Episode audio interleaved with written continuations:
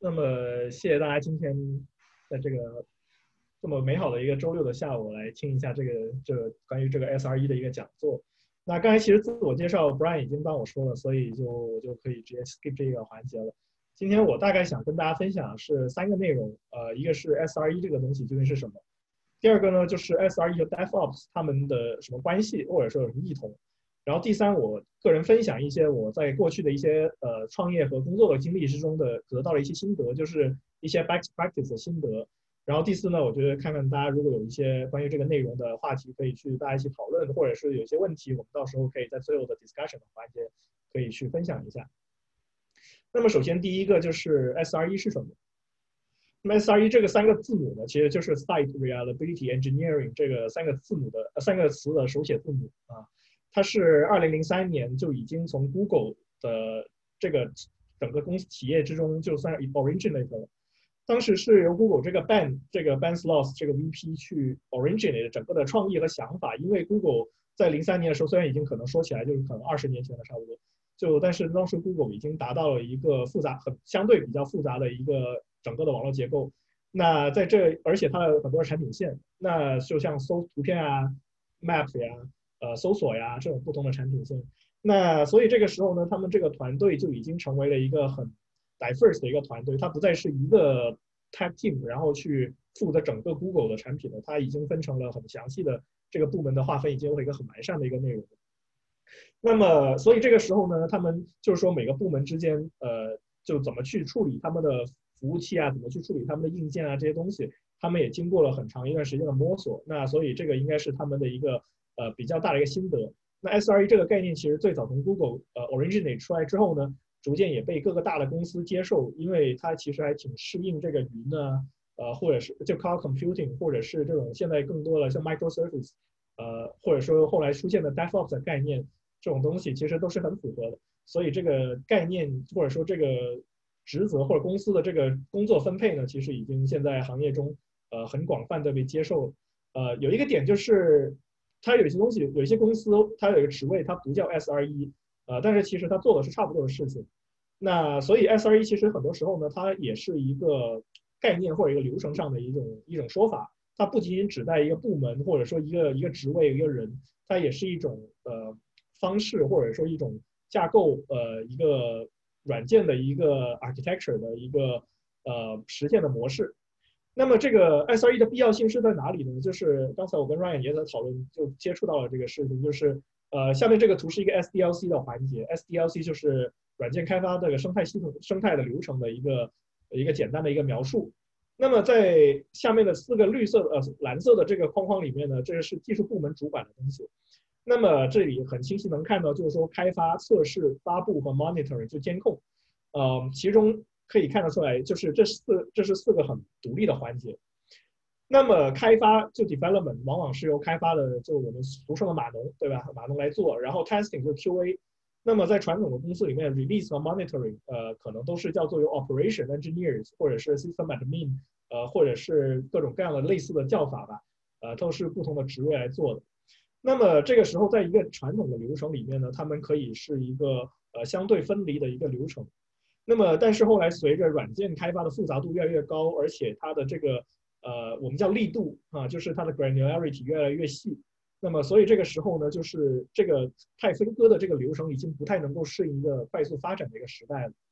那么，所以它就是呃得出就是逐渐就会往这个啊。development 和 release 和 testing 这些环节其实都现在有一个综合起来的趋势。那么有些同学理解叫 DevOps 这个事情，我们等会儿后面再聊。呃，但是从 Google 的这个整体的 SRE 的这概念里面，其实这是一个呃流打通的一个流程啊。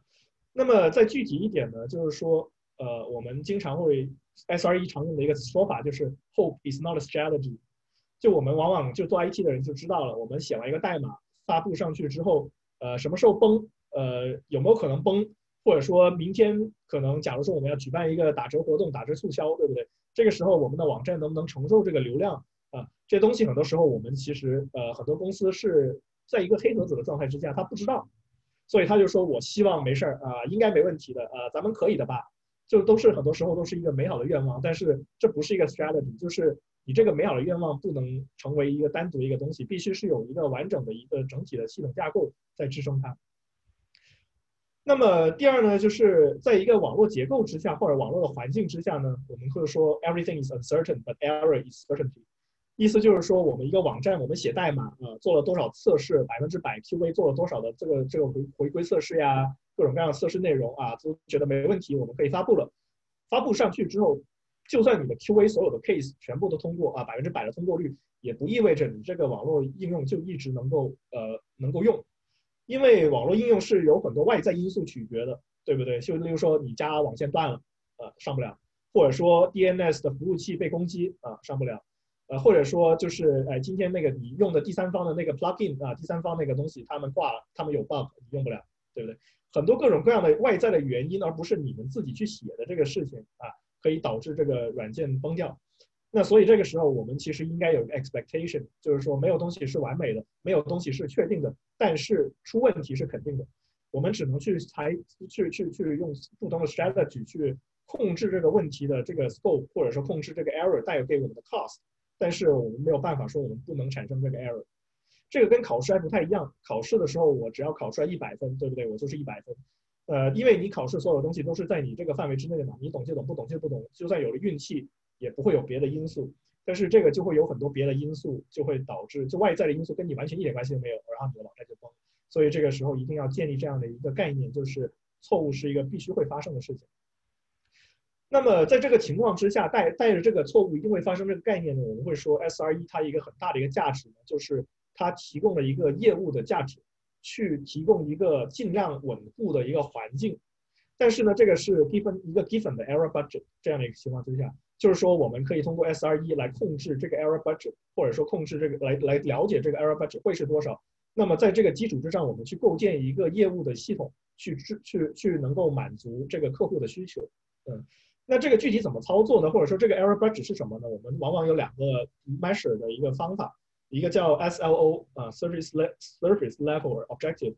这个就是 objective on service availability，也就是说我的服务器，就大家可能会听到说什么。百分之九十九 uptime，或者九十九点九九九九九 uptime，或者各种各样的这个一个数字，对不对？这个往往就是说我们公司内部的一个呃 objective，我的目标，我的这个控制的范围。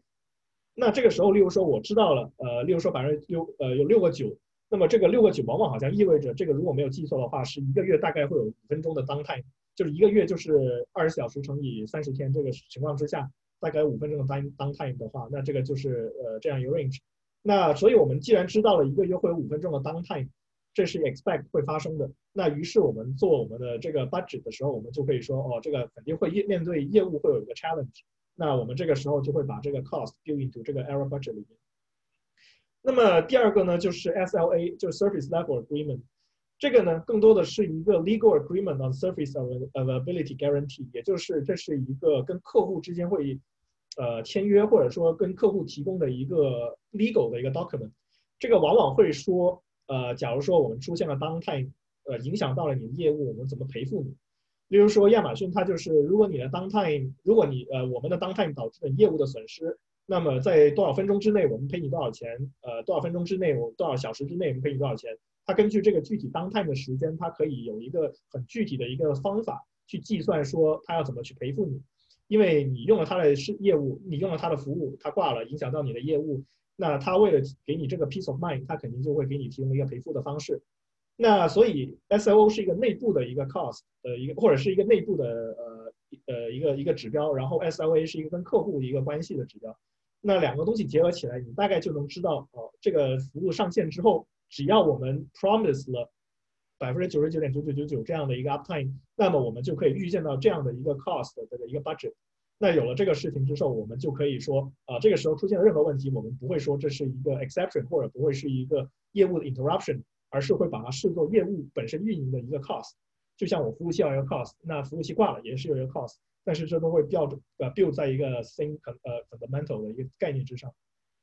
那么这个会为什么我很强调这个事情呢？是因为呃，从 SRE 或者从业务的角度来讲，往往会觉得说，呃，一个东西挂掉了，它是很不好的事情。然后我要，比如说这个团队有谁搞了一个什，搞了这个事情，我要把它 fire 了。或者说我要对这个团队进行一定的惩罚措施，或者说业务就尤其是管理人员，就刚才 Brian 讲到为什么呃 SRE 这个概念对很多管理人员也很重要，是因为就是你们不能就是管理人员不能有这种 mindset 说这个事情出问题了就是一个不好的事情，我们完全应该 embrace 这个出问题，它必定会出问题，所以必须要 embrace 它。我们要从业务的角度来讲，要把这个 budget build 到我们的这个 cost 里面。从而能够赢，能够就最好的方式去衡量这个整体的软件的这个 cost，是一个很重要的一个事情。那么第二个环节呢，就是呃 SRE 跟 DevOps 的区别或者关系哈。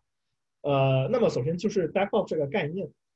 ，DevOps 呢就是 Development and Operation 两个词的两个这个词的一个简称。那么传统来说，我们刚才也说了，DevOps 的 Development 和 Operations。呃，是两个很分隔的环节，往往是两个不同的人做的。两个人之间，两群人之间，其实互相并没有太多的一个直接的交流。反正我开发，我照我的方，我们的这个开发的流程把东西弄上去。Operation 那边就是按照他们自己的流程，只要东西弄上去了啊，我怎么去发布它，怎么去管理它这个。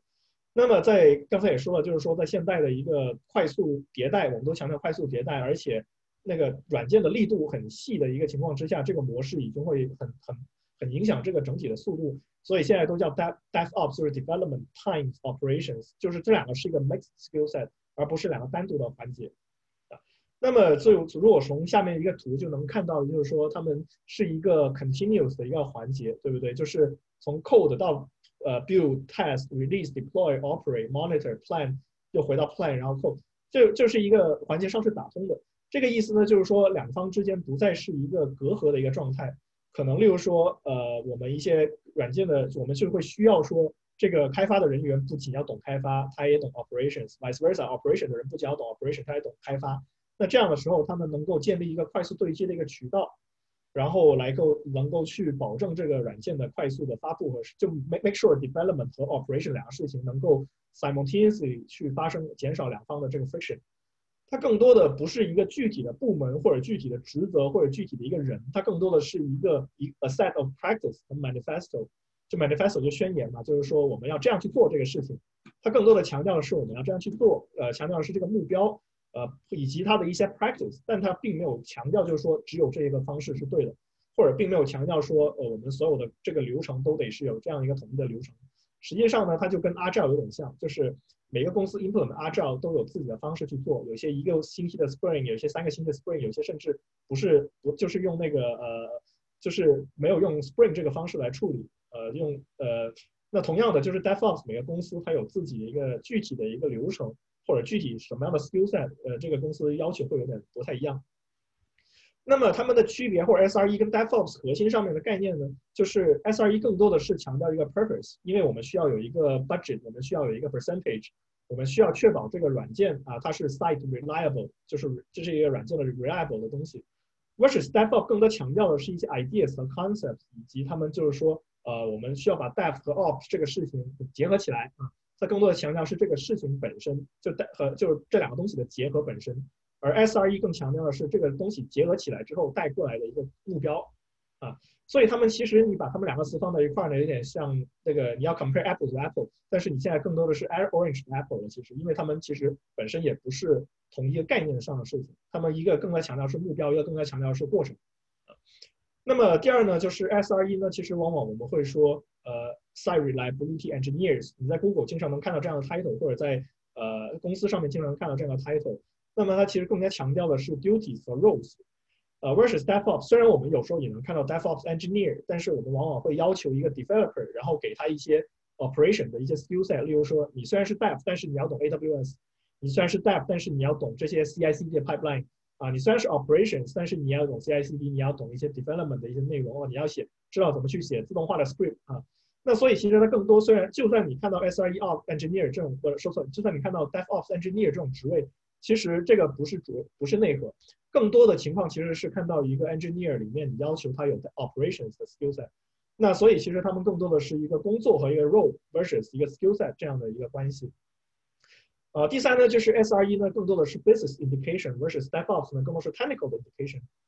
那么 SRE 的 business indication 其实更多的就是说我们要确保这个业务。不会受到影响啊！我们要确保这个业务受到影响的话，是在我们的这个 budget、我们的 error，呃，我们的这个 error budget 这个 cost 范围之内的。啊，这是都是其实很多时候是强调业务的。虽然它最后归根到底也是一个技术，但是它其实更多强调的是通过技术去实现业务。那么 DevOps 呢，反过来来说，其实反而是一个更多的是 technical indication，就是说我一个怎么样用这个 skill set 去实现这个 ideas，这个 skill set 本身或者是个怎么去实现 CI/CD 这个流程，他们其实更多的是 technical 的 indication，就是怎么样技术的角度去做到这个事情啊。所以他们其实也各自有不一样的这个 focus。所以 again SRE 和 DevOps 虽然他们很多时候大家听上去很相似，或者概念是很相似，但是其实他们有点是一个 train，就是这个 Apple 和 Orange 的问题。那么，其实第三个东西是我今天可能比较想花时间去讲的一个概念，就是一些 best practice，就我个人工作中的一些体验。那么，呃，这接下来是六个个人觉得比较重要的 best practice。第一个就是，呃，做作为 SRE 的话，我们要 set and manage business expectation。第二个是 dedicate responsibility。第三个是 use tools。接下来是 automate as much as possible，就是尽量要去自动化。呃，第五个呢是 real time visibility。第六个是 logging 和 auditing，那么一个一个拆开来讲啊，呃，呃第一个就是 set and manage business expectation，这个像我刚才说的，我们任何一个网站呢都都不可能保证百分之百 uptime，对不对？像 Google 这么庞大的一个公司，有这么多技术人员，这么多天才，他们就是最顶尖的 developer，就都会在 Google 这个公司或者这一类的公司哈。但是二举个例子，就二零二零年十一月份，就当时 YouTube、Google Play、Google TV 都有大概四个小时的 service outage outage。就例如说 YouTube 对不对？你四个小时上不了 YouTube 啊，或者说 Google Play，你玩着玩着游戏啊，突然间这个 Google Play crash 了，然后导致你这个游戏你可能你的进度没有保存，或者是你当时正在做一些购买，然后你购买的那个可能被不小心就 accidentally charged，或者说你购买没有成功，对不对？这些其实都是带来一些 real business impact。尤其是 YouTube，YouTube 你们如果知道它的计费模式，他们收费是按照就是他们更多的是按照广告广告嘛。然后广告这个怎么去分配？这个广告其实跟你这个 YouTube 这个你上传的这个视频啊，你的时长是多少？你有多少个赞？呃，你是这个会多少个这个 view？然后这个你的 quality 什么样子？根根据你 quality metric 来给你分配广告。然后呢，你的广告的这个时长、点击率这一套东西，能够直接转化成 YouTube，就是你上传这个视频，你能够期待这个折现，你能够根据这个广告来期期待折现。但是如果你有四个小时的 Surface outage，就说明你有四个小时这个广告的费用你是白你你就拿不到了，对不对？你上传一个视频，但是你这个这个你收入就受到很大的影响，因为它一个广告大概几秒钟，对不对？你四个小时其实对他来说已经是很多个广告的一个 exposure，那所以这个时候我作为 YouTuber 对我其实 cost 是很大的，对不对？但是没有办法，Google 或者说 YouTube 这么大一个公司，它也没有办法保证说我随时都就永远都会在线，这是不现实的，所以它仍然会出现这个问题。或者说，我们当时二零二零年呃六月份的时候，GitHub 呃大概有两个小时挂掉了。但是我印象很清晰，因为我们公司当时也在用 GitHub，然后突然间就说东西的代码都上传不了，然后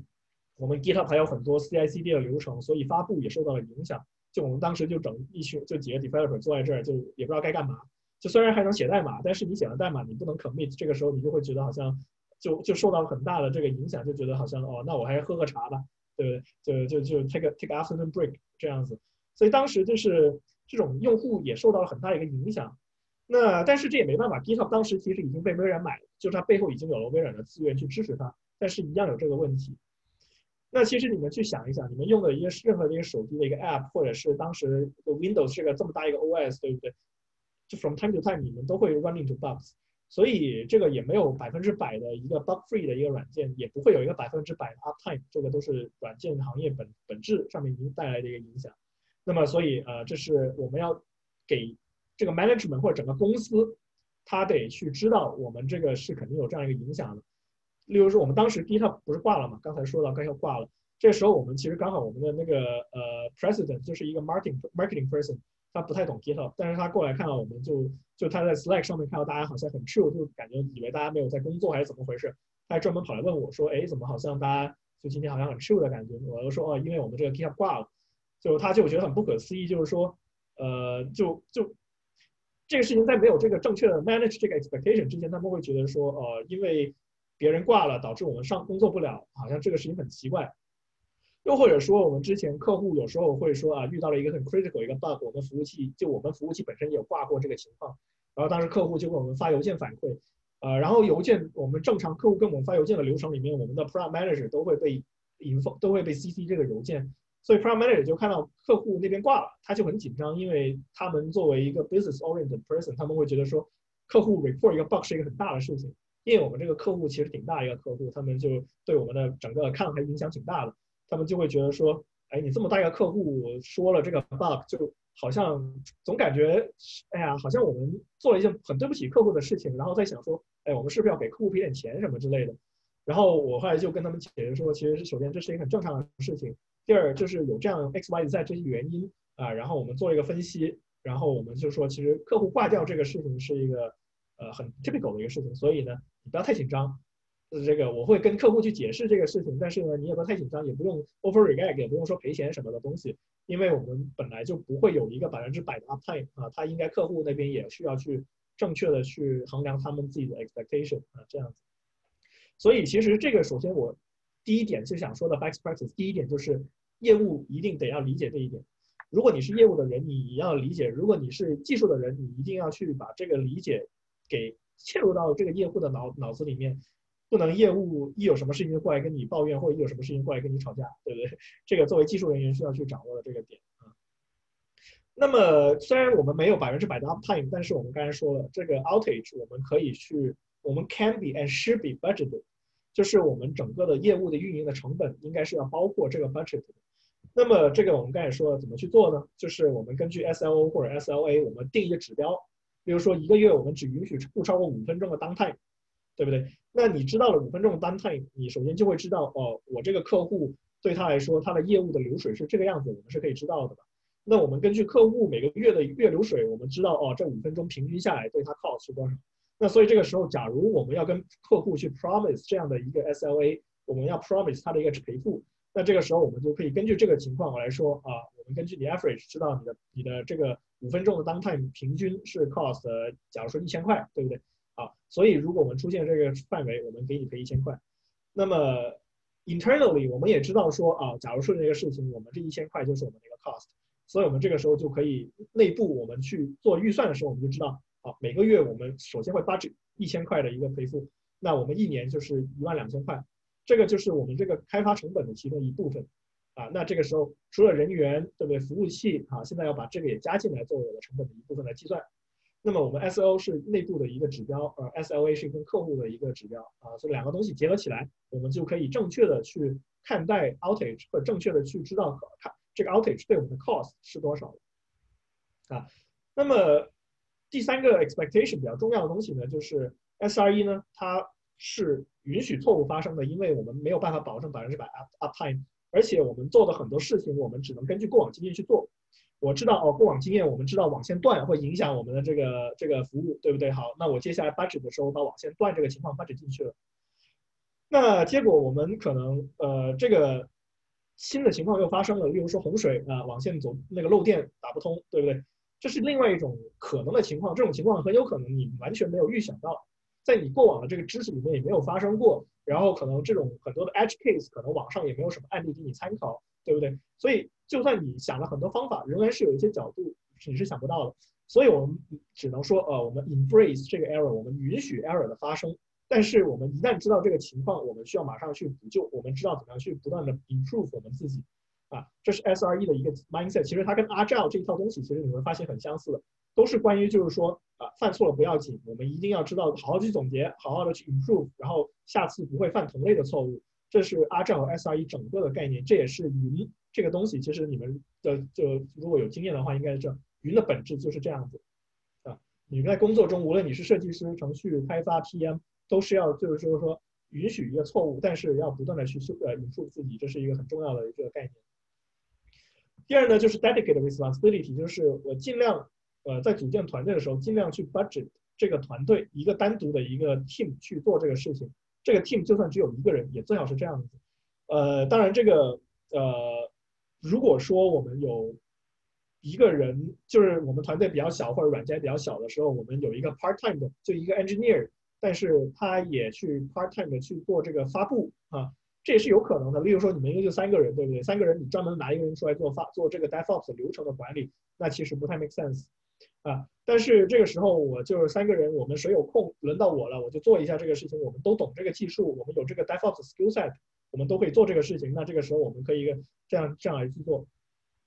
哪怕是在这样的环境之下呢，你从整个的内容的工作的管理、工作的流程上面，都尽量把这两个事情分开。就是当这个人是一个 developer 的职责的时候，你让他去做 developer 这个流程；他做 DevOps 的时候去做 DevOps 的流程。举个例子，就是 Jira 上面最好这是两类的 ticket，而不是就是两个，比如说两个 board 或者两个两个不同的 Jira 的 epics 啊，或者 Jira 的这个 project，呃，两个来管理。这样有一个很大的一个重点，就是在于说，你有了这个 separation，你才好去做刚才说的 error budget，你才好去就是虽然我们强调说，呃，DevOps 或者 SRE 的目标是把这两个东西的 gap close。但是这个 gap close 是从一个流程上面去对接，而不是让流程上面完全的混在一块儿去讨论这个问题。这个分离，我觉得相对来说比较重要的呢是这个各自内容的管理，你有各自的 responsibility。这样的话，如果出了什么事情，对于责任的责任的追究，或者说对于这个团队 as a whole 怎么去学习，怎么去进步，这个是一个很重要的东西。如果把 ops 的东西混到 dev 的 task 里面，就是说啊。你这个 def 你这个 task 你这个 Jira task 是写这个 API，并且把它发布。那这个时候你写完 API 去发布它，这个时候这个流程就会出现很就如果都在一个人这去管的话呢，就很容易出现一个黑洞，就是这个人他因为自己写的东西他就觉得没有问题，对不对？所以这个时候他发布的时候按照这个没有自己没有问题的这个概念去发布了。那这个时候如果没有第二个人去参与到这个流程里面，或者说没有一个专门的团队去 dedicate 到这个 responsibility 的话呢？那这个时候就会容易出现这种一个人的 error，但是如果有一个团队或者是有别人去 implement 这个流程，那这个时候你这个人的问题就可能相对来说比较容易去被发现，啊，所以就是从很多角度来说，我强烈其实比较建议就是，呃，就算是同一个人，你也让他去做两个不同的流程去管理 dev 和 ops 两个的内容，啊。那么第三个呢，就是工具工具的使用，呃，很多创业公司早期的时候都。就有时候，尤其是一些技术比较懂技术的人呢，他们可能呃自己做一个，就比如说一开始一个人自己在做技术，或者两个人做技术，他们可能比较喜欢就是说把服务器放到公司或者放到自己家里的电脑上面，呃，这个就是如果你当然如果懂怎么去 manage 它，这当然是没有问题的。但是强烈建议的是你用 cloud 去做这个事情，除非你必不得不也不得不就是自己去做一个自己的 on premise 的东西，尽量用 cloud cloud。Cloud 自带了很多的功能，而且它又很容易 integration，像 AWS 呀、Google Cloud 啊、呃 Azure，他们其实背后已经有很大一个团队帮你减轻了很多 operations 的负担。例如说，呃，你用 AWS，他们其实他们的 EC2 自带就有防止 DDoS attack 的一个工作，对不对？你如果自己服务器，你别人用 DDoS DDoS attack 你，这个时候你要去专门自己搞一个防火墙，自己去维维维护一套的安全系统。AWS 已经帮你做了很多这方面内容，然后它也很容易的帮你，就是说它甚至可能可以帮你溯源。就假如说一些人用用 AWS 的服务器去攻击别的 AWS 服务器，对不对？那这个时候 AWS 甚至能帮你溯源。这个时候他们还可以他们自己采取法律措施来防止这个事情的发生。所以这些 Cloud Provider 提供了很多的 convenient 的一些工具，帮你去做一些事情。所以一开始，例如说你不熟，对 AWS 不熟。呃，你要去学习它，可能有点难度，有点障碍。但是呢，呃，就是这个上手了之后，会发现其实它减轻了很多你的负担，啊，它甚至还可以帮你自动重启。举个例子，对不对？它如果出了问题，你自己有个自动重启的一个 script，你就不用在家里担心了。甚至或者说，如果你家里呃有一个问题，就是家里放一个电脑当做服务器，啊，家里就是我们住当趟 condo 经常断电，三天两头一断电啊，服务器挂了。对不对？你肯定不希望这样一个事情发生，所以他们就很强大的一个。但是我们也遇到过一个很特定的一些情况，就是说啊，我们只能去自己去维护我们的 infrastructure。呃，例如说我们做 AI 训练的公司，就我们公司做 AI 的嘛，所以我们公司对 GPU 有很高的要求。但是呢，很多的 cloud provider 他们更就不会提供这么强的一个 GPU 的支持，或者说他们有的话会很贵。那呃，所以我们就会发现，从各种各样角度来说，我们自己租一个机房，自己买一个服务器放到机房里面，这样其实更好啊。那这个我们迫不得已没有办法用到 AWS 那一套，那起码我们会用机房，首先不会放到我们自己家里或者办公室里面啊，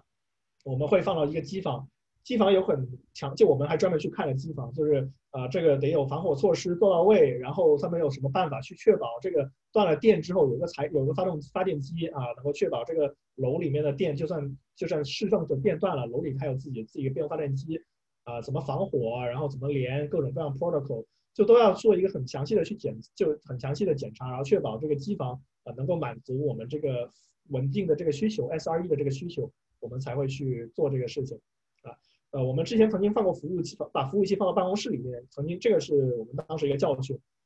然后呢，当时其实啥事儿没有，但是突然间就访问不了。我们当时研究了很久，发现其实因为我们当时用的是 Bell 的一个 network，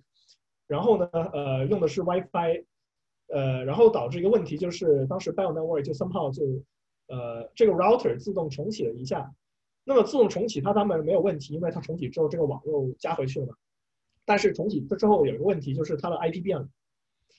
那么 IP 一变，我们所有东西都根据 IP 来连的。呃，那 IP 一变，就就等于说服务器就挂了。就 technically 它并没有挂，服务器连的还是 WiFi，就还是连到这个网上了。然后这个网也连连到了外面，对不对？所以这个服务器本身 appears 是没有任何问题的。我们打开连到这个服务器，就我们通过公司的内网呃 SSH 到这个服务器上面，对吧？没有任何问题，因为内网本来也就是一个 private IP，就是一个 relative 的 IP 地址，它是没有不会 go through 这个外部的 IP 的，所以我们自己内部连上去 SSH 进去一看，啥事儿没有，就很奇怪这个事情，搞了好久，发现就，呃，就就就我们当时追就追源追了很久，才发现哦，原来是这个外网的地址变了啊，然后是搞了很久，然后才发现这个问题，然后后面我们就开始考虑机房这个这个方法。然后，所以就是最后只能这样的一个措施去减轻我们的这个 error。所以呢，就是用云啊，能用就尽量用，这个很强烈的一个建议。呃，第二呢，就是有很多的工具其实已经满足。就我们很多时候做 SRE，我们会想说，哦，我们想要做这个事情，呃，例如说我们希望记录所有的 AP，所有的这个呃 TCP/IP 的 request，啊，我们想要记录所有的东西，我们做很多想很多想法。呃，有时候呢，很多人，尤其是懂 tech 的人，就比较懂 tech 的人，他们可能会更多的想要去自己造一个轮子，他们自己做一个工具，或者自己去觉得，哎，这个很容易，我们只需要把这个东西怎么做，写一个简单 script 就可以了。呃，往往来说呢，写 script 能够满足百分之八十的问题，但是有百分之二十的时候，你可能会有 error，可能会 crash 的各种各样原因。啊，那很有可能这个时候就会这个，当你真正需要它的时候，会发现，啊，因为这百分之二十的 error。使得你真正需要的那个时间段的数据，或者说你需要的那些工作内容啊，它正好就没有了啊。所以写个 script 当然能满足百分之八十的需求，但是因为百分之二十的问题在，我们这个事情就会导致它基本上没有用啊。这个举个例子，也是举个例子，就是我们工作中，呃，我们的 API request 是有写呃有写对每次对数据库进行操作，我们的 backend 会写一个数据会写一个 record。会连到数据库上面，呃，会会记录下来，这有用户做进行了这样一个操作，啊，但是这个时候就说明这个所有的记录都只存在于这个 backend 上面，所以如果 backend crash 了，你这个数据如果被改了，你是不知道为什么的，或者说如果它没有 go through 这个 backend 的数据的发生，你是不知道为什么的。所以我们当时想了，呃，我们就想着自己发明一个这个这 monitoring 的一个工具，用 backend 来做这个 monitoring 就可以了，没有想到另外还有这样一个 case，就是数据无端端不知道怎么被改掉了，我们现在也不知道为什么。到现在我们都不知道为什么那个数据没有出现我们 expect 的这个状态，呃，所以这个事情就很很迷惑。那我们现在不知道为什么，所以就是这一个 lesson learn 就是，呃，我们尽量用第三方的工具，例如说 monitoring 的话，常用的叫 Splunk 或 Sentry 啊，这些工具都是用来帮助我们去监控这个，呃，或者说记录这个软件的这些，或者记录这个服务器啊、数据库啊各种各样的东西，呃，可以用一个很好的 monitoring system。然后第三个 analytics 的东西就是 Mixpanel，这个可能很多同学都知道了，就是你经常需要用 iPhone 做测试，或者说呃做用户的这个 analytics 的时候，这 Mixpanel 是个很常见的东西。但是呢，就我们呃很多人会以为 Mixpanel 这个只是用来做软件本身的 analytics，但是其实它也可以做 hardware 的 analytics 的东西，就是它的功能其实还挺强大的。然后呃我们也可以在不同的场景之下去应用它。或者是 something similar，对不对？只要它是有 analytics 的功能，能够满足你需要的。其实，当你想要做一个事情，当你想要造一个轮子的时候，你 Google 一下，往往这个轮子已经被造好了，而且已经有一个很成熟的商业应用，你只要用就可以了。而且这些商业应用往往有 free tiers，就是往往可以有就免费的版本。呃，他们往往都是 freemium 的版模式，就是免费版本，然后一个很便宜的收费版本，然后有很贵的收费版本。啊，然后这个时候我们作为一个小公司的话，免费的往往够了，实在不行收费收给点钱。等我们达到这个规模之后，可能就想哦，我们要给很贵的收费版本，这也是有可能的。但是大部分的工具虽然要花钱，但是它提供的这个成熟和商业性这个东西，我觉得是是 overweight 的它的这个 cost。第三个 best practice 就是 as much as possible 的自动化。啊，这也是为什么我们刚才提到说一个 team 专门去 separate 这个事情，因为它虽然我们说啊，我们既要做开发也要做 ops，但是 ops 本身也需要很多的自动化的东西去支撑它，也需要很多的技术的东西去支撑它。那么首先呢，我们就希望说这个团队能够尽量的不要去做那种 regular 的 ops work。什么叫 regular ops work 呢？就 tickets on call manual task 这些东西。比如说，呃，今天有什么 report 这个 data 出现五百出现错误了，这个时候你就往往来说就屁颠屁颠，就是数据库里面看看为什么数据出现错误，或者是去我们的呃内部的 portal 呀、admin website 呀去看这数据出现什么问题，啊，或者说你需要值班，对不对？这个常见的一个行为就是我们需要有个人坐在这儿，坐在电脑前面，啊，百分之九十九的时候你是没有事情的，但是可能偏偏就就就可能一个星期就那么一一次。啊，出现了很重要的 on call 的任务，你需要去马上去解决的，对不对？呃，或者一些 manual task，这些东西其实都是 regular op works，就是都很很人工。像 on call，你现在没有办法，就很多时候你可能想是你没有办法不 on call，因为假如真的出了什么事情，你真的需要一个人去看，对不对？这个不是机器能解决的事情，那很多人工的办法是没有办，就是人工的内容是没有办法解决的。但是其他的只要能够被 automate 的，我们尽量希望它能够去 automate。常见的一个举个例子就是。呃，IaaC 就是 Infrastructure as Code，呃，就是我们很多时候，例如说我们服务，呃，尤其是微服务这个架构之下，对不对？我们原来呃有一套这样微服务的一个系统架构了，那么现在我们要上线一个新的 service，我们可能往往就会按照旧的这个 service 的这个架构，这个硬件的 infrastructure 去把它 sort of copy and paste 去建立一套新的 infrastructure 给这个 microservice 用，对不对？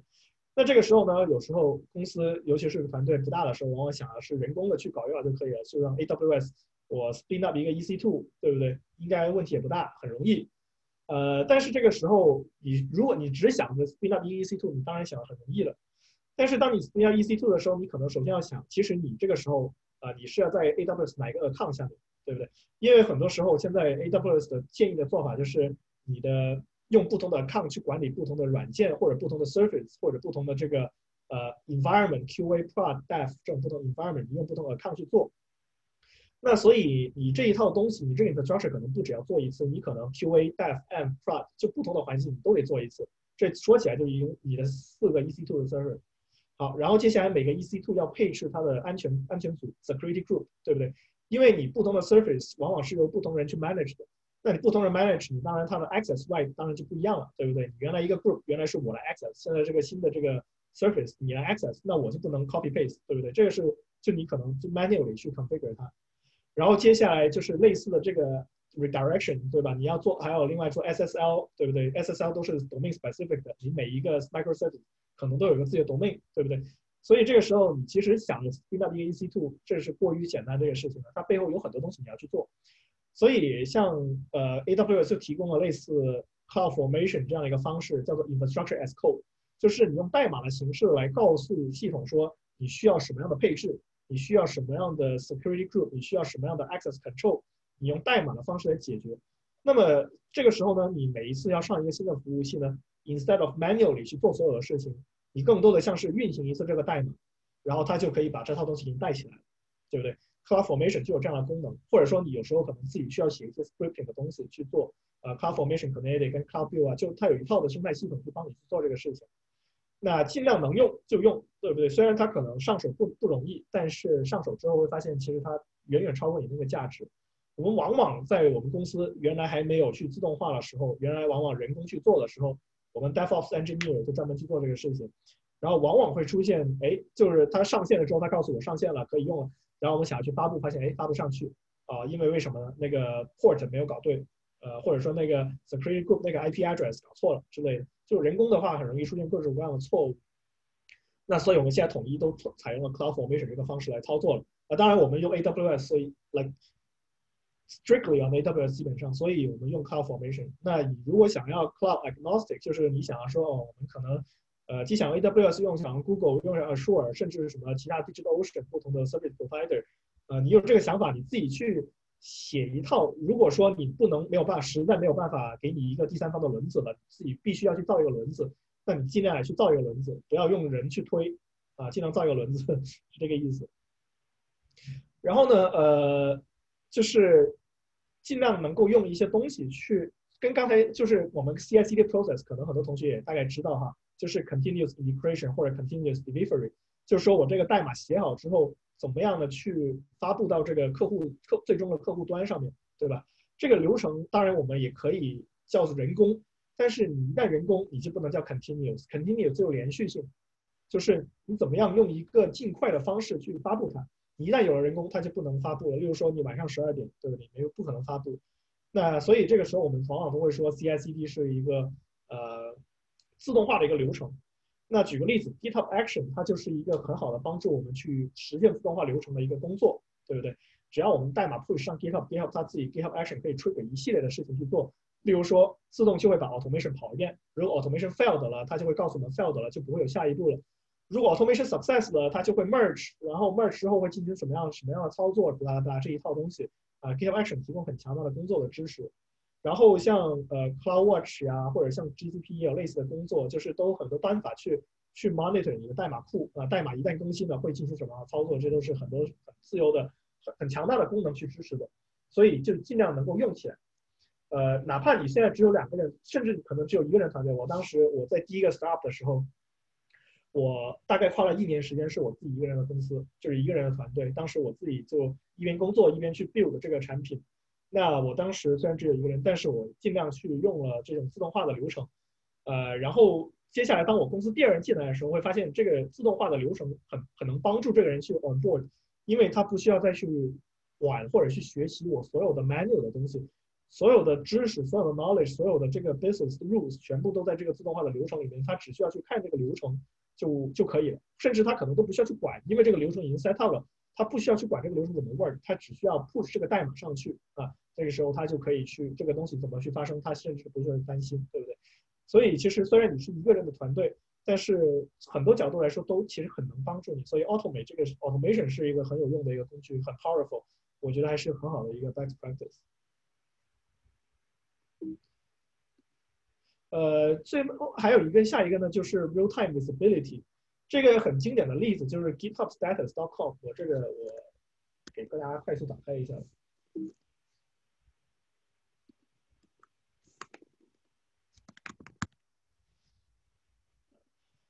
这个是一个即时的 dashboard，它现在就能告诉你 GitHub 什么东西坏了或者什么东西没坏，然后什么时候 schedule maintenance。呃，现在它一切正常，对不对？如果上次 GitHub 坏掉的时候，我们来这个网站看，全是红的，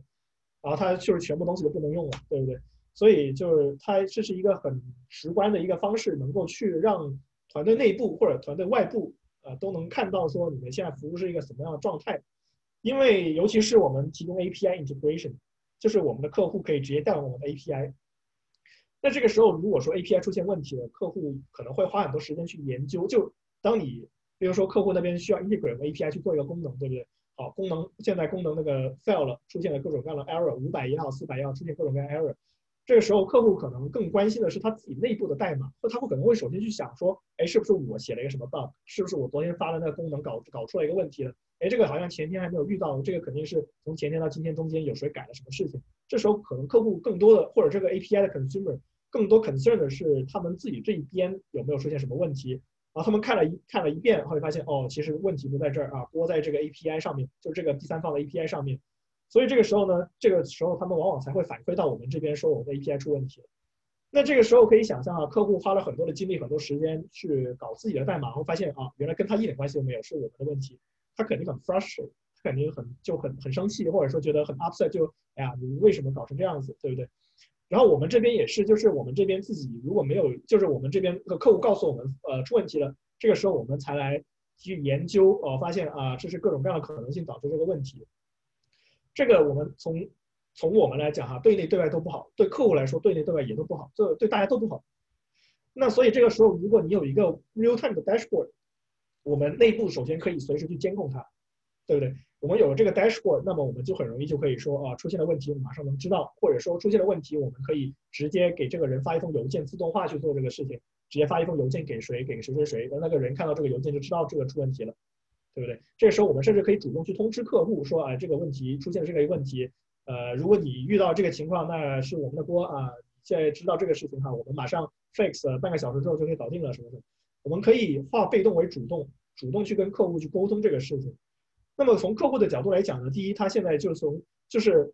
从他们发现问题会发现说，哦，他们被告知这个问题的存在，对他们也是一个 peace of mind，他们不用太担心这个事情对他们影响了，因为他们知道我们会告诉事先会告诉他。然后同时，假如说万一真的出现了什么事情啊，他有这样的一个权限，他来到这个 dashboard 上面一看，哦，原来是因为这个问题导致的，那行，我们就知道是这个事情了。那接下来我们跟他联系，看看他们什么时候能 fix 掉，对不对？那所以，如果你有一个 real time visibility 的话呢，其实对你整个的这个就这个 dashboard 对你整个的这个公司对内和对外其实都是很大的一个帮助。那么最后一个呢，其实就是 logging 和 auditing，就是我们刚才说 real time dashboard，但是 real time dashboard 的一个基础就是你需要有这个数据来源，对不对？那所以 logging 和 auditing 就是这个数据来源的这个收集，基本上就是所有的行动最好都是能够去 log 的。什么时候被 deploy 了？呃呃，什么时候呃，就是这个这个服务器什么时候被 deploy 过？我们这个发生了什么样的事情？我们的这个所有的数据都被通过这个政治的方式或者一个系统的方式收集起来，然后我们有了这个方式，我们才可能去做这个 dashboard，对不对？我们才能知道哦，这个 health check 没过啊，行，服务器挂了，对不对？就各种各样的东西，我们一定要有这个 logging、auditing 这个东西 build。而且这个 build 呢，这个就是为什么我们需要 DevOps 这个概念或者 SRE，它不是只强调 operation 这个概念的，因为很多 logging 往往是来源于这个软件本身的，就软件本身需要去 log 这些信息，我们才能够收集得到。如果软件不 log，我们就没有办法收集到，对吧？所以这个时候我们可能就需要 SRE 进去去 configure 这些 logging，或者是甚至有可能去加一些 SRE specific 的 logging 的东西去代码库里面。所以或者说他们可能需要告诉 engineer 去做这个事情，然后 engineer 也得知道说怎么去做这个事情，然后所以这个时候我们就是有这样的一个 skill set 的 requirement 去满足这些呃由于为了为为了维护 SRE 的工作或者为为了实现 SRE 的目标，我们需要去做一些软件方面的开发或者软件方面的功能，呃这个时候就更加突出了这个 SRE 的概念，对不对？然后呢，最好的 ideally 就是你有了 locking auditing 之后，ideally 就是你能够在任何的一个时间节点都能知道发生过什么。就是例如说，呃，因为很多时候呢，一个事情的发生它不是即时的反馈。比如说，客户我们今天发布了一个东西，是吧？现在是周六下午三点钟发布一个东西，that's fine，因为我们 expect 大部分的客户现在都不是 business hours，所以我们不会对它造成 business interruption。对不对？像现在他们都是关门的，我们专门挑个周末来做发布，这很可能的事情，对吧？好，但是我们可能就会没有意识到，例如说有个客户可能是，呃，发布完了，他周一回来上班，哎，发现错了，有问题，对不对？那这个时候他周一的问题，我们就需要回溯，我们需要回溯到这个周六，对不对？那所以这个时候我们就需要有一个很完整的 logging，能够看到说，哦，周六做了什么事情，哎，发现哦，原来我们忘记改 IP 地址了，啊，这有可能，对不对？或者忘记加 SSL 了。那就是当然，如果有了一个自动化的流程，这种事情都不会发生。但是 you never know where the error is gonna happen，就你永远不会知道这个错误会发生在什么地方。所以呢，这个时候呢，我们可以就有这样一个完整的一个 logging，就能看到说，哦，从那个时候发布到现在客户报错中间发生的所有的事情，我们就可以逐个去排查，然后找出问题的所在，对不对？所以 logging auditing 最终目标就是实现这样的一套，然后能够有这样的一个回溯的能力，以及一个现实 real time 的一个 dashboard 的一个能力，那么说了那么多，其实会发现一点哈，我们从刚才说的六个点，每个点其实好像都很重要，每个点都很有价值，对不对？但是我们永远需要去 estimate 这个成本，因为我们 S R 一会儿 DevOps 的东西呢，用，例如说我们用第三方的工具，对不对？第三方的工具往往很多东西是按流量来算的，你用了多少就给多少钱，就 pay as you go 那种。所以如果说没有正确的 budget 好的话呢，你可能不小心就会 go over budget。又或者说 logging 对不对？logging 你所有东西你都要写一个写到一个地方。那这个工具如果说你自己写到数据库或者自己写到一个 file system，然后一不留神这个 file system 不够，这个 memory 不够了，你需要去加 memory，各种各样的可能性，对不对？就我们这边其实我们这边 go over budget，就 SRE 或者说 DevOps 这边东西啊，这些 DevOps tools 啊，go over budget 的情况，其实比开发 go over budget 的可能性要高一些。因为开发我们用的工具或者说我们做的事情往往是比较固定的，我们有比较完善的这个呃方式来处理这个，就是我们比较完善的方式去估估计我们这个 cost 是多少。但是这个往往我们 SRE 和 DevOps t o 这些的工具的 cost 呢，往往是跟流量有关。因此，假如说你突然促销促销的时候，你这个流量肯定会加。那流量一加，可能很多东西你的 cost 就增加了。那如果你们一开始做 budget 的时候忘记了这个事情，或者没有 expect 这个这个要做促销这个事情，那可能就会这个 budget 没有做对，对不对？所以呢，我们很重要就是说，所有东西都 implement 的话，它成本是很高的。我们刚才所有的点，如果你现在这个就你作为一个 one man team 或者 two man team，你现在所有东西都要同时要去 implement，是一个很难的事情。我们又回到刚才的 idea，就是说 SRE 关键的点是在于说我们允许错误的发生，但是我们需要不断描述。啊，因此这些班这些东西加起来呢，就是一个策略，就是说我们可以细化不同的 phases。例如说，现在 phase one 我们只做这个事情，phase two 我们根据这个可能的这个用户的增长量或者这个软件的这个复杂性的增长量，我们去 plan 加入不同的东西。然后 phase three、phase four、phase five、phase five 不同的 phase 我们可以实现。或者说 focus 在不同的这个其他的 best practice 重点上面，例如说，呃，cloud 这个我个人建议是必须的啊，除了我们刚才提到那个 G 呃 GPU 的问题之外，尽量能够靠就用 cloud，对不对？这个肯定是 phase one，phase one 就所有东西都放到 cloud 上面啊，把你的 local host 的代码 copy paste 都弄到 cloud 上面，对不对？啊，然后 phase two 可能哈，这个举个例子，phase two 可能就是说我现在需要去加 logging，我需要软件去加 logging，啊，phase three 才是说我需要有这样的一个 dashboard。啊，并不等于我加了 logging 就要有 dashboard，对不对？所以这个时候我的 phase two 是加 logging，然后我什么时候需要到 phase three 呢？就是当我的 API 已经需要有一有一已经有一些呃更多的客户去使用了，我很难跟每一个客户都保持一个很 one on one 很很很 personal 的一个关系了，对不对？这个客户可能 onboard 的时候可能已经 go through 了很多的流程，就是已经不再是一个 small business，而更多像是一个 SaaS platform 的模式了。这个时候你没有办法跟客户保持一个很良好的沟，保持一个很 engaging 的一个沟通的时候，你可能就会考虑通过 dashboard 这个事情来提高你对这个客户的反应速度，对不对？所以根据业务的变增长，你可以 plan out 不同的 phase，然后在不同的 phase 里面去 implement 不同的 best practice。啊，这个时候呢，你的 cost 成本就不会一开始全部堆到同一个内容下面。这个 again 也是一个 agile 的 mindset，对不对？Instead of 花所有就花所有的成本和时间在让这个事情一次到位啊，inside 这样的一个策略，我们可以把它 plan 到不同 iterations 来使得它可以不断的去进化，然后而且更加的去适应每一个阶段 business 的这个内容的需求。那么总体来说，我个人会觉得说，呃，best practice 内容的话，我个人根据个人的经验吧，还有一些跟大家不同行之间一些交流啊，各种各样因素，呃，读出来这样一些建议。那么接下来环节呢，就是我跟就看看说大家有什么问题，Q&A 也好，或者说呃有什么呃大家实际工作中遇到的一些 DevOps 的内容或者 SRE 的内容，也可以呃想要去跟我们分享的，我觉得也很也很欢迎大家这样去分享自己的故事。所以接下来时间，我觉得可能主要是更多的交给大家这样的一个内容吧。我觉得大家在那个在咱们这个里面各位有什么问题的，可以现在提一下啊。啊，我想问一下，谢谢。呃，今今天这个真的讲的非常好，非常 hands on。就是我有个问题想问一下，嗯嗯，就是刚刚你提到 agile 是更多的是一个 methodology。那平时候，因为我们平时做项目做的比较多是 agile，嗯，但我们平时还会跟 Scrum 相结合，因为 Scrum 它有一些比较好衡量的手段，比如说像是一些 ceremonies，然后 daily stand up。或者是呃 Spring Kickoff 这些都比较衡量比较好衡量这个项目组有没有在做。然后嗯，你当时对比到我想想啊，我的问题是那个 Dave 关于 Dave Ops，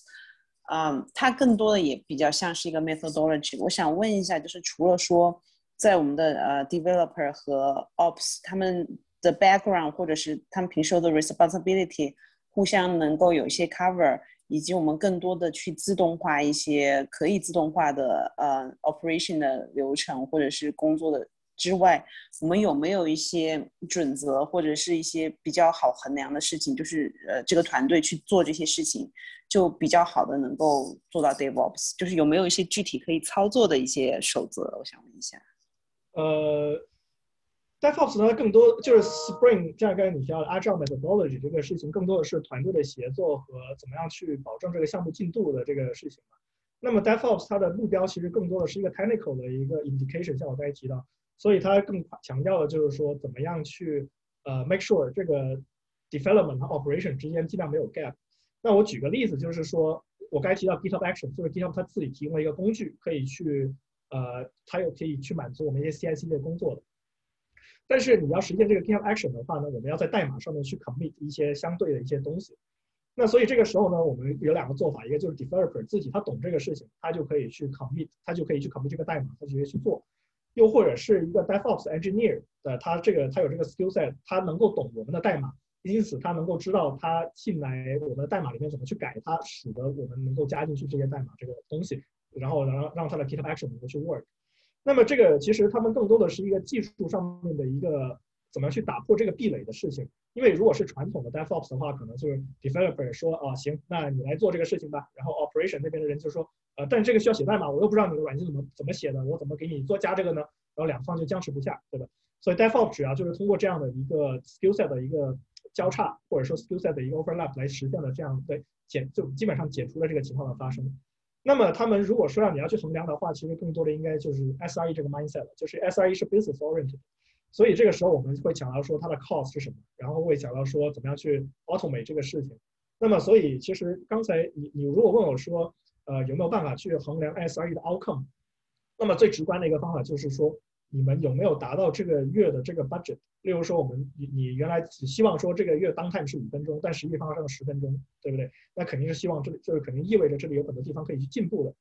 那么这个时候你们可能 SRE 就会想要去怎么去 improve 它。那么其实它跟 Agile 是有点相似的，就是 Agile 你也是看着一个 iteration 的一个结果去 improve next iteration，对不对？你也不可能天天盯着这个事情，然后就说哦，今天做的事情，明天怎么样去改正它，也是有一个阶段性的一个内容。那么，所以 SRE 也是类似，它也是根据一些实际的结果来做一个判断，但是它的区别是在于 DevOps 或者说呃，说错那个那个 Agile 的话呢，你可以人为的去设定一个 cycle，一个星期、三个星期 whatever。但 SRE 呢，更多的是我们需要去 actively 采取一些措施，但是我们去衡量结果的时候是 reactive，就是去响应式的。就如果出了这个事情，我们会知道出了这个事情，我们根据这个事情有这样的一个线索去讨论怎么去 improve，但是我们。没有必要或者没有价值，就是说我们每个星期坐在这儿开一个会，看看说，哎，我们今天这个星期一分钟都没有挂，OK，很好。然后下个星期开会的时候，我们一分钟都没有挂，很好。这种事情其实这个时候就没有没有这个价值在。所以呢，就 instead of 这样的话呢，我们可以做两个事情，一个就是有个 dashboard，就是每每时每刻你都知道你的服务的状态啊。第二个就是我们出现了问题，我们可以有一个回溯，我们去做一个 root cause analysis，去找出来问题所在，然后这样去 improve。所以是通过这样的一些方法，或者是通过这样的一些操作来，呃，得到 SRE 的这个相对的这个真正的业务价值是在哪里？是通过这样的一些操作来做吧？不知道有没有回答你的问题？有有有，谢谢谢谢，非常好啊！我现在能够有一点概念了。所以更多的还是从结果上，就比如说我们的 downtime 是怎么样，然后以及发生了问题之后，我们再来复盘，看一下是不是中间有什么 gap，然后有什么可以改进的地方。对，没错。我们所有的 best practice 目标都是使得 SRE 能够 fall into 我们的这个 downtime 的这个 SLO 或者 SLA 这个范围之内。所以，就算就就就是呃，我们 actively 需要去 automate，例如说我们的 best practice，actively 需要 automate，需要去 build 一个 dashboard。然后，但是同时，我们真正衡量它的结果，只能通过它的 downtime 实际发生的情况来做一个判断。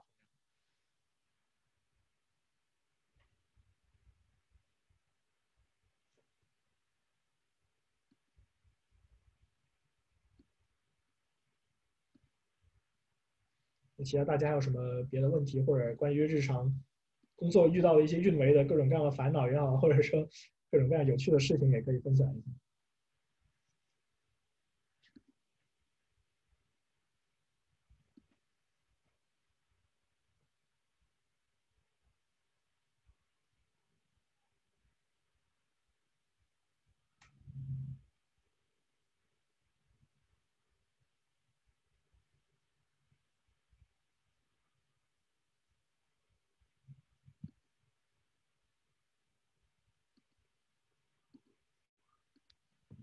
因为今天可能稍微比较 technical 一点，而且我可就我可能讲的比较快，所以呃，如果什么问题就是如果说现在一时间不一定有什么问题，我们在群里面就反正都在那个创业群嘛，也可以在群里面去交流。我觉得，不然你觉得呢？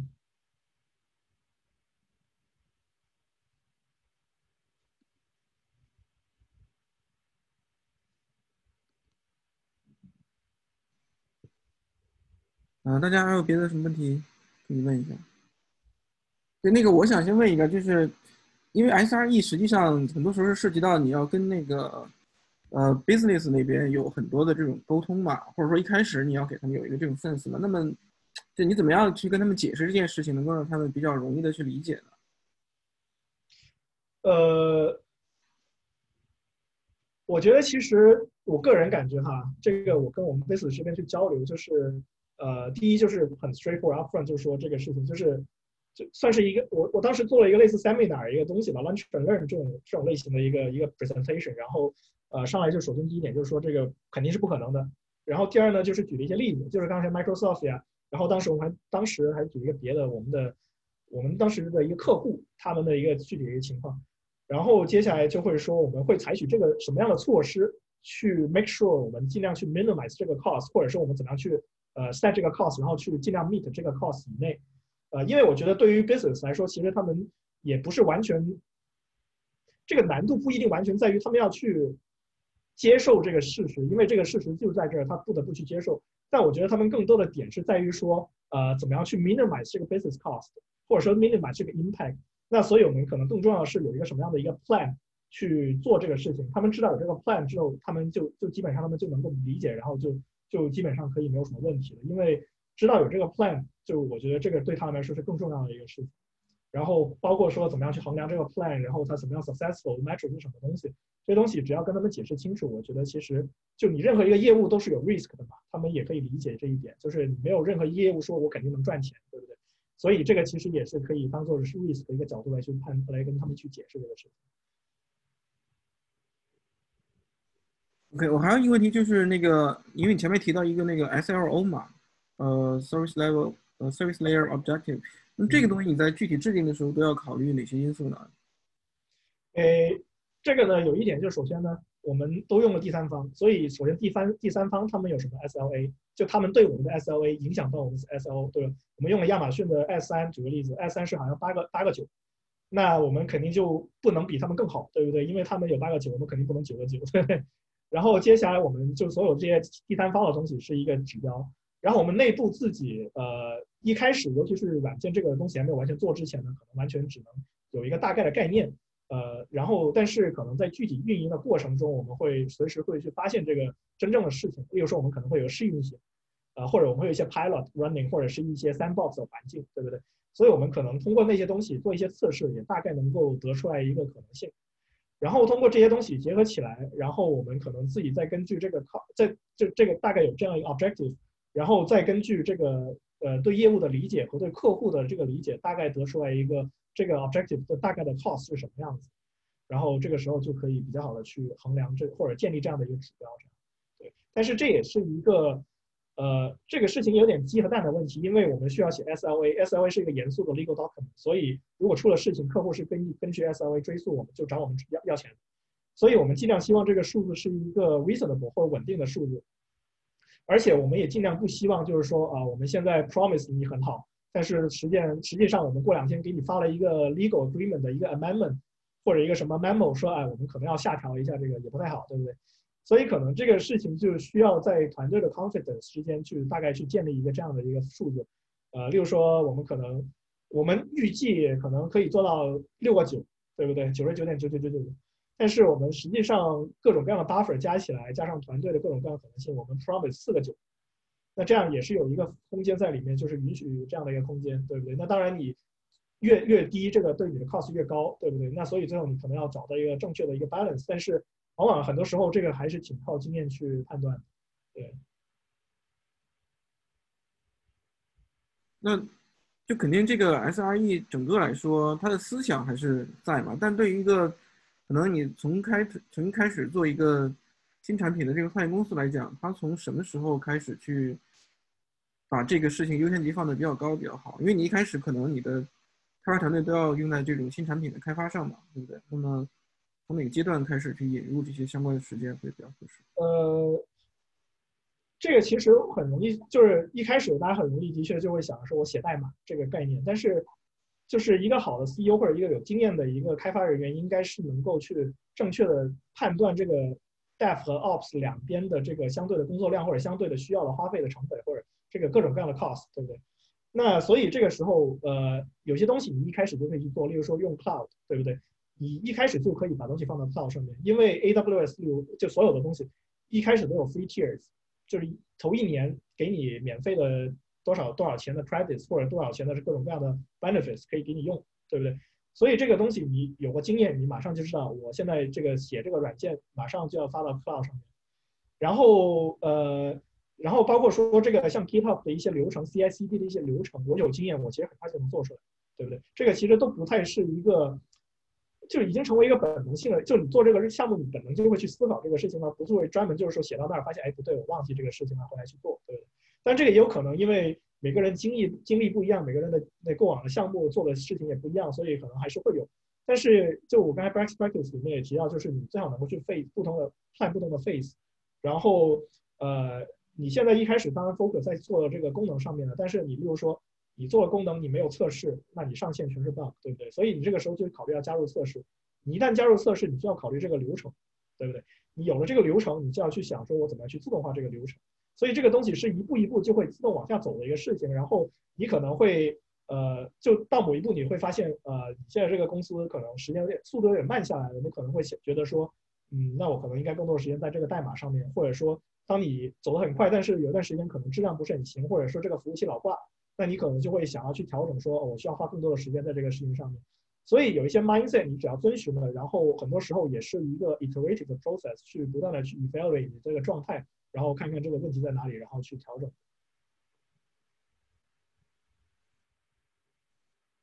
呃，其他朋友看有什么问题想问的吗？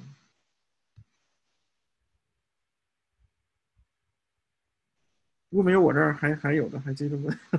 对这个，呃。招聘这个专门做 SRE 的人，你觉得好招吗？还是说其实跟招聘一个 developer 他的这个需求是差不太多的，还是怎么样？呃，他们 skill set 肯定不一样。呃，我觉得其实还要招到有经验人还挺难的，因为现在行业上面出现很多一个情况，就是 cloud 这个转型嘛，很多人他原来从传统的 system admin 或者是那种传统的 operation engineer 想要转型成这种 SRE。那么他们 skill set 可能就是有点不一定是，就是他们过往的经验可能更多的是，呃，在一些传统的 conventional 的一些服务器或者 structure 上面，呃，那这个时候他们的 skill set 可能不一定 up to date。那但是这种人他们对 operation 很有经验的，versus 他们有一些人可能是对某一些 cloud 或者特别有经验的人，他们可能对 operation 理解反而没有那么透彻。所以我觉得要招到一个很 senior 的，就真的是很很懂整个的流程，或者说这所有的东西怎么去实操性能够带带起来一个新的团队的。我觉得其实这个是挺难的。但这个 same apply to engineers too，就是你要招一个特别 senior，就特别能够一个人就把架构带起来的这样的一个 senior engineer 也很难。呃，这个而且价格也很贵，这个也是一个事实。就现在多伦多行业，我们最近在招人嘛，所以就能够感受得到，最近今年开始。开始从上半去年的下半年开始哈，就是 Coffee 进入了类似第二个阶段之后，呃，多伦多这个整体 IT 行业招人其实困难，不是说因为大家人 Coffee 病倒了或者什么原因，而是在于就是因为 Coffee 引起了很多公司对这个 IT 和 SRE 这一类东西的一个重视程度，所以很多公司现在也在抢人，也在招人。然后第二是很多美国公司，他们经历了这样 lockdown，或者很多公司吧，不一定美国，尤其是美国比较强强呃比较比较明显一点，就他们会意识到，其实我们一个团队不需要完全就是都在一个地方，我们完全可以 remotely build office。就之之前 Twitter 就就 Twitter 那个 manager 就跟我们聊，就是他们就是他们就在多伦多打造一个新的团队，从头开始造一个新的团队，对不对？就很多公司其实也这样，就是把多伦多或者是 Canada in general 作为他们的一个 offshore。Company 的一个首选，呃，因为第一呢就是加拿大、美国近嘛，然后第二就是语言啊或者各种各样相通，然后人才的流动性也比较强，就很多加拿大人就去美国也很容易，或者 vice versa，但一般都是加拿大人去美国，就相对来说也很容易，因为他们有那个 TM visa 什么之类的各种各样的因素。呃，所以如果说万一有需要，有一天他们觉得说我万一需要这些人来加来美国，呃，不能在加拿大了，那好像问题也不太大。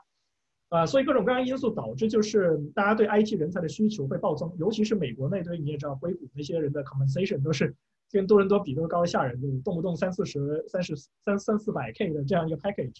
那多伦多原来就是一个 engineer，可能一百 K、一百二十 K 已经很不错了。现在有了这样的一个 demand 之后呢，就整个市场的行情被带起来了，有点，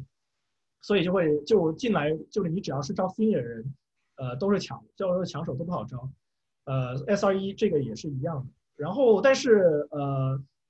有时候 SRE 因为它 crit 也比较 critical 嘛，所以你也不太敢放心上招一个 intern，然后来让他来管这个，你也不太放心，对不对？所以我觉得其实这个的确是一个人才上面比较重要的一个点，也是比较缺口，我觉得可能还是会一直都比较大的。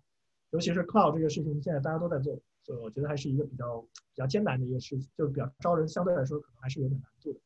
呃，也有可能就是说。呃，招一个人进来，招一个相对来说有点经验的，呃，能够做人就性格比较靠谱的人进来，然后可能慢慢给他一些机会去成长，我觉得可能也是一个公司的策略吧。呃，也有一些，但是还有一个点就是，开发招人难，有时候可能可以找一个 contractor 或者找一个外包公司做，这也是可能。SRE 这个就难，因为各种各样因素，你可能不太愿意把这么重要的一个职责交给一些外包公司或者交给一些呃不在你的公司掌控之内的人。所以我觉得可能 SRE 这个 challenge in depth 的 challenge 比较高一些，这我个人的一个感受和体验。OK，嗯，确实现在确实现在招人是，尤其美国公司有钱，然后这边人力成本相对又低嘛，所以他们就经常跑到这边来抢人。他都给一个数，都是给三百 K 这个 package，那你加币和美金这个就已经便宜很多了。对，是 OK，那就有没有一些嗯？跟这个 SRE，比如大家想了解更多的东西的话，有没有一些相关的资源推荐呢？不管是书籍啊，或者说一些 online 的这些 course 啊，或者是其他的一些东西。呃，OK，呃，第一呢，就是呃，Google，你在搜 SRE 的 Google，它们上面就有一个很完整的对于这个事情整个概念上和它的一些 toolbox，就是 handbooks 或者说工具，各种各样的东西，它其实上面资源还挺完善的，而且它都还挺系统化的。我觉得其实完全可以从这个入手。然后第二呢，就是呃，因为 SRE 现在很多都跟 cloud 相关嘛，所以跟 cloud 一些相关的一些 certificate，你不一定去考，但是你看了 certificate 就会知道它的 topic。然后往往 certificate 的那些网站都会有一些 tutorial 或者一些 learning resources，像 AWS 它有很完善的一套 learning resources 去教你怎么考证的。那你学完之后你不考也没问题嘛，对吧？所以这也是一些很好的资源，我觉得。就 SRE 这个。因为很多东西其实还跟实操性的经验很相关，它有些东西，呃，只能通过这种大公司的一些 case 去学习。如果小公司的话，或者他们建的 exposure 不够的话，像我们这种可能建的 case 肯定没有像 Google 那么五花八门的东西。所以他们的那些资源，我觉得比小公司或者一些个人的一些博客，我觉得会靠谱一些。不像像像很多人学 JavaScript 举个例子，学学代码，这个时候可能很多个人的学习的 learning curve 会更重要，因为。每个人他有更好的一个学习的一个方法，对不对？但是 SRE 这个我反而会觉得说大公司的资源可能会好。那你觉得就是这个，呃，像你讲的这些云的这些相关的一些那些认证，其实不是特别重要，是吧？相对于这种实际的工作像这个呃知识，你通过呃，首先它的云的认证，你去学他们的那些 tutorial 或者 learning resources，呃，有一些东西其实也不能叫做知识，可能就是案例。就是你，你就经验，或者说通过他们这案例学学经验，都不是学知识。呃，认证这个东西呢，我觉得是这样子。如果说你有，肯定是一个优势。那反正考一个证也就几百块钱，三呃三百块什么各种各样的因素也不贵，这个完全取决于你个人。呃，但是如果你是做 consulting 或者你们公司是 consulting 的 company 的话，那你有证肯定是优势，对不对？而且你有了证，然后你可以进一步跟 AWS，例如说成为 AWS 的 partner，community partner。那他们就 feature 你，把把你们公司放到他们网站上面。就我也认识有朋友公司也是这样子，所以这个要看他有没有给你带来业务价值。有证这个事情本身，你放到 LinkedIn 上有证，这当然也是一个好事。但是就你这个 ROI 自己可以衡量一下。OK，好，那我这边就没什么问题。然后看其他朋友还有什么问题吗？可以举手或者是在 chat 里面敲出来。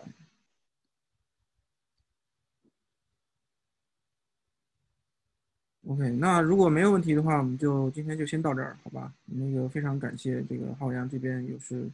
用这么宝贵的周末时间啊跟我们做这么精彩的分享，好吧？行，那我们这个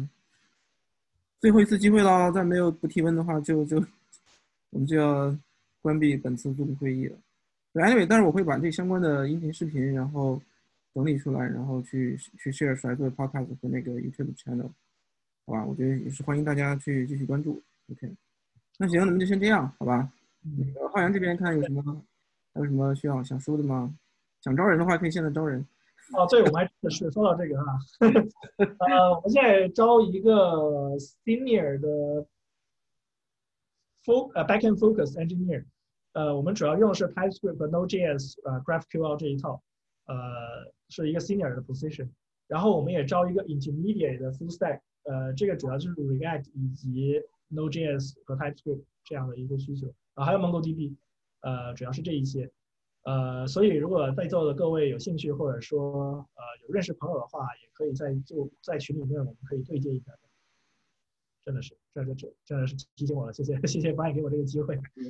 待会儿还招挺急的，所以如果合适的话，我们很快就能下 offer。而且我们的 rate 其实都是 market rate，就是这个 market 呢是有有一定优势的，相对来说。